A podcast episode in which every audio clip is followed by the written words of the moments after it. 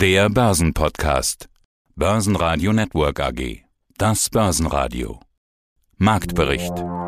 Im Studio Sebastian Leben und Peter Heinrich. Außerdem hören Sie zur Zinsangst Vermögensverwalter Moimir Linker von Arcfif International aus Zürich, zur Inflation und der Notenbank als Feuerwehr Marktexperte Herbert Schmal, zu Facebook bzw. Meta Tech-Experte Thomas Rappold und zum fehlenden Schwung an den Börsen und der Prognose im DAX den globalen Anlagestrategen Heiko Thieme. Sie hören Ausschnitte aus Börsenradio-Interviews. Ausführliche Interviews und weitere Themen finden Sie unter börsenradio.de oder in der Börsenradio-App. Die Erholung an den Börsen setzt sich fort, zumindest ein bisschen. Schwung kam erst am Nachmittag mit positiven US-Börsen. Der DAX stieg immerhin noch 0,2% auf 15.242 Punkte, der ATX in Wien legte plus 0,9% zu auf 3.952 Punkte, der ATX Total Return auf 8.035 Punkte. Stärkster Gewinner im DAX war Continental. Hier kamen Meldungen auf, dass der Teilbereich automatisiertes Fahren als eigenständiges Unternehmen an die Börse gebracht werden könnte. Die Aktie legte plus 5% zu. Weiter zulegen konnte die Deutsche Bank mit ebenfalls plus 5%. Finanztitel konnten europaweit von der Zinsfantasie profitieren. Weitere DAX-Gewinner waren Airbus mit plus 2,5% und Covestro mit plus 2,2%. DAX-Verlierer waren Merck mit minus 3,3%, Sartorius mit minus 5,2% und Schlusslicht HelloFresh mit ebenfalls minus 5,2% die im Sog des gesamten Online-Sektors auf die Verliererseite rücken. Mein Name ist Moimir Linker und ich bin CEO der Axif International, der unabhängigen Vermögensverwaltung in Zürich.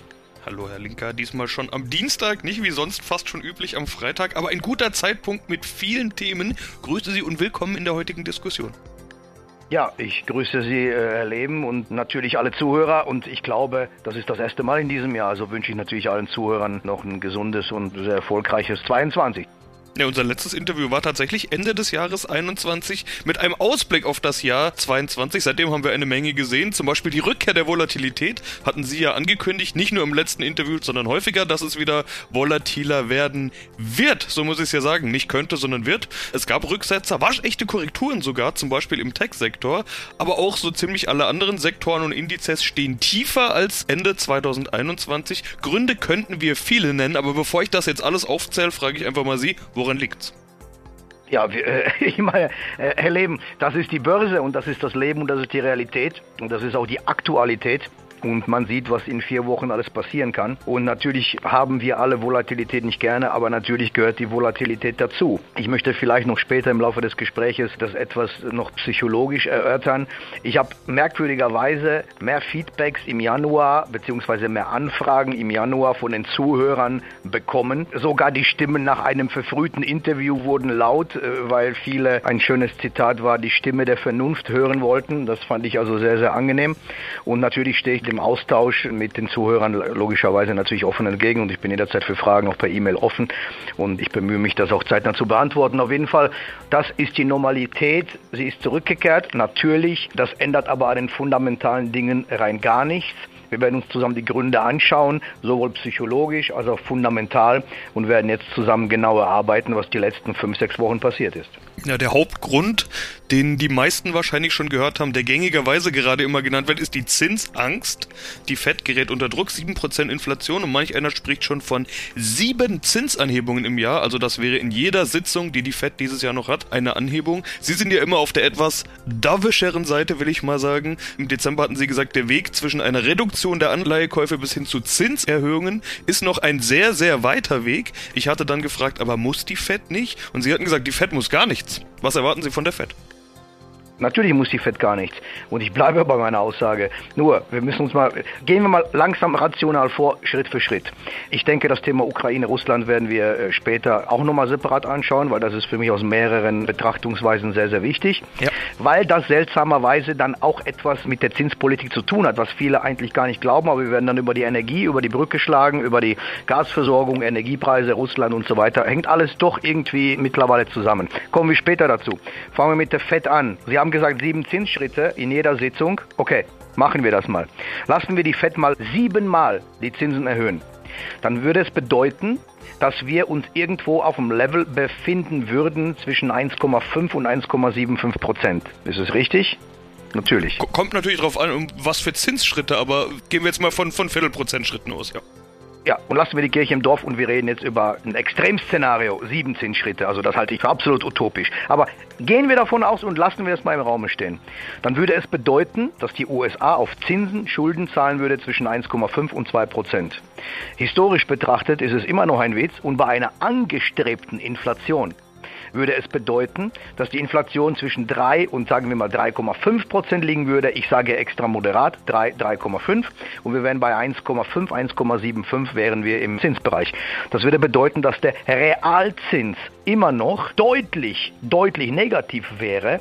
Und ich glaube, ob man dann sich für eine Staatsanleihe entscheidet, ob man immer noch zur Aktie greift, ich glaube, die Frage erübrigt sich.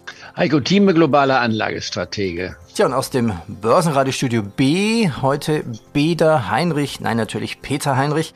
Starten wir mit der Börsenlage. Hier ist meine Interpretation des aktuellen Geschehens. Nach den ersten turbulenten Börsenwochen des Jahres bleibt festzuhalten, dem Aufwärtstrend im DAX kann man so eine Note geben, die würde ich sagen heißt intakt, solange sich der DAX über 14.900 Punkten hält. Aber wir haben Risiken. Wegen vielen Risikofaktoren und der sich rasant ändernden geldpolitischen Rahmenbedingungen fehlen allerdings derzeit der Schwung. Es fehlt die Dynamik nach oben. Aber auch hier gilt, ein Aufwärtstrend stirbt keinen Alterstod. Also DAX ohne Dynamik und wir haben immer noch einen Aufwärtstrend. Aktien bleiben trotz Zinswende erst der Wahl. Herr Thieme, bitte Ihre Interpretation der Börsenlage. Wie nervös sind die Börsen und fängt sich der Markt? Börsen sind nervös und das betrifft nicht nur den DAX-Index, sondern auch die Wall Street. Wir haben dort ja eine Bässe bei den kleinen Werten gesehen beim Russell 2000-Index. Bässe heißt ein Minus von 20 Prozent, das ist ja schon mal eine gewisse Vorgabe. Wir haben die Schwäche in China gesehen. Auch die wirft natürlich etliche Fragezeichen auf. Und wir schauen nach Japan und Japan sind wir auch hier von der 31.000 Marke bei 27.000 26.500 gelandet, also eine saftige Korrektur. Und wenn man es genau anschaut, beim DAX kamen wir so dicht heran, aber haben es noch nicht ganz gesehen. Und äh, deswegen meine ich, sollte man nicht unbedingt glauben, dass wir uns bei der 15.000 Marke halten oder knapp unter 15.000. Ich gehe davon aus, und das ist ja meine Bandbreite für dieses Jahr, 14.000 bis 18.000. Die ist weit gefasst, aber wir werden mal abwarten. Das Jahr ist noch jung, ob wir nicht tatsächlich in dieser gesamten Bandbreite uns befinden. Und wenn überhaupt, und das stelle ich gleich mal in den Raum, werden wir in diesem Jahr eher ein Testen der unteren Grenze, also der 14.000 Marke sehen und sie leicht unterschreiten, wenn ich ein Überschreiten der 18.000 Marke beim DAX für sehr unwahrscheinlich halte. Und ich bin mir nicht mal ganz sicher, dass wir bis 18.000 kommen, aufgrund der Bewertungsbasis, die wir haben, die ja nicht billigst ist, aber auch nicht so überteuert ist. Das muss man auch in den Raum stellen. In anderen Worten, 16.300 rund gerechnet, nicht wahr, oder aufgerundet, war der Höchststand.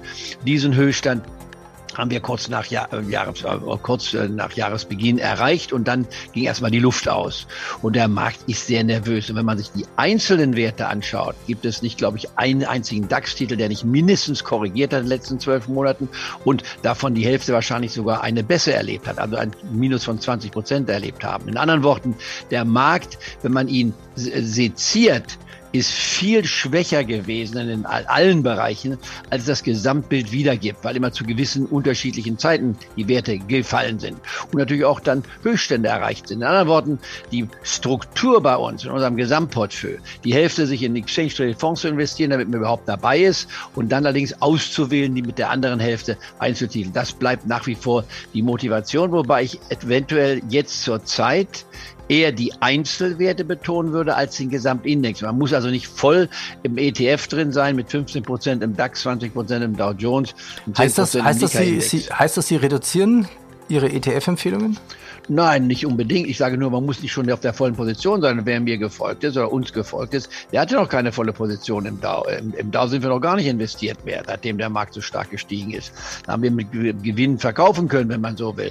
Einkaufen tue ich mich ja nur bei Schwäche. Das bleibt nach wie vor die Strategie. Also meine Grundstrategie, wie ich einen Markt analysiere, bleibt bestehen. Antizyklisch, was schwach Mehr dazu gibt's im Heiko Thieme Club. heiko-thieme.club mein Name ist Thomas Rappold, ich bin Investment Advisor für Technologieindizes. Immer mehr Leute erkennen das jetzt vielleicht auch dann und es wäre nicht das erste Mal, dass eine äh, Plattform dann an mangelnder Attraktivität quasi in sich mehr oder weniger selber zusammenfällt. Also eine mögliche Nokia-Story dann bei Meta? könnte durchaus mal so kommen, wenn sie, ihnen sind ja jetzt inzwischen die Hände gebunden mit den Übernahmen, dass jeder auch von den Aufsichtsbehörden erkannt hat, das lassen wir nicht so einfach zu mehr, solche WhatsApp-Käufe oder Instagram-Käufe. Aber man muss auch auf der anderen Seite sagen, Zuckerberg ist ein äh, Stehaufmännchen. Man sollte sie nie abschreiben. Man hat Facebook 2012 mal abgeschrieben, weil man gesagt hat, sie schaffen den Weg nicht in die Online-Welt. Sie kommen vom Desktop, sie werden es nicht schaffen. Zuckerberg hat ein Gegenteil dort äh, gezeigt. Die Aktie hat äh, vom Tief damals das 20-fache zugelegt dort. Also man sollte ihn nicht unterschätzen. Man darf gespannt sein, dann eben, ob oder wie er diesen Schwenk dann da in die, diese neue Welt dort hinbekommt. Was man sagen muss dann, wenn man sich die Zahlen bei Oculus Rift anschaut, zum Beispiel im, im, an Weihnachten war es die meist downgeloadete äh, App in Amerika und auch die Verkaufszahlen von Oculus Rift sehen eigentlich sehr gut aus. Also wenn man sich die Zahlen dahinter anschaut, dann wächst da schon ein Pflänzchen heran, das, das interessant ist. Und insofern, wie gesagt, Zuckerberg sollte man nicht abschreiben. Dann ich bin nicht der Freund davon von Facebook. Wie gesagt, sage es gerne dazu. Für mich hat äh, Facebook immer den Charakter von DDR, Trainingsanzug. Alle haben die gleichen Trainingsanzüge. Wir sind jetzt bei Olympia, alles so gleich einheitlich. So sieht Facebook für mich, äh, Facebook hat für mich immer so ausgeschaut wie die alte DDR dann und das hat mich immer eher abgestoßen. Das ist meine, wie gesagt, meine eigene ganz persönliche Meinung dort und hat jetzt nichts mit weiteren Investmententscheidungen zu tun, sondern ist eine reine private äh, Äußerung von mir. Ich bin Schmarl Herbert, seit, jetzt sage ich mal, 38 Jahren tätig im Wertpapiergeschäft der Tiroler Sparkasse, lange als Fondsmanager, jetzt aber für die erste Asset Management, die die Tirol Invest übernommen hat, als Fondsberater und ab und zu mache ich natürlich auch Co-Betreuung für ausgewählte Kunden in einer anderen Bank in Tirol. Und die Löhne sind einmal die entscheidende Determinante für die Inflation. Und damit muss man sagen, die Notenbanken kommen mir vor wie Feuerwehren, die sagen, ah, wir haben jetzt einen kleinen Waldbrand, der ist vor einer Stunde ausgebrochen, aber ich habe gehört, in einem Monat kommt der Regen, da braucht man eh nicht löschen, warum soll man uns da anstrengen? Also wenn ich den Wald schützen will, der, der explodiert, dieser Brand dann, wird dann sogar von einem flächendeckenden Regen schwierig zu löschen sein und so kommt mir die Notenbank vor. Mit dieser Begründung, mit ewig der gleichen, die Staaten können sich keine höheren Zinsen leisten. Es geht nicht um die Nominalzinsen, es geht um die Realzinsen. Und wir haben noch nie in der Geschichte so negative Realzinsen gehabt. Inflation von 5 Geldmarkt minus 0,5, Realzinsen minus 5,5 in einer boomenden Wirtschaft. Wenn man das irgendeinem Volkswirt nur sagen kann, frage ich mich, besteht die EZB aus Leuten, die keine volkswirtschaftliche Erfahrung haben oder wollen sie bewusst unsere Währung zerstören?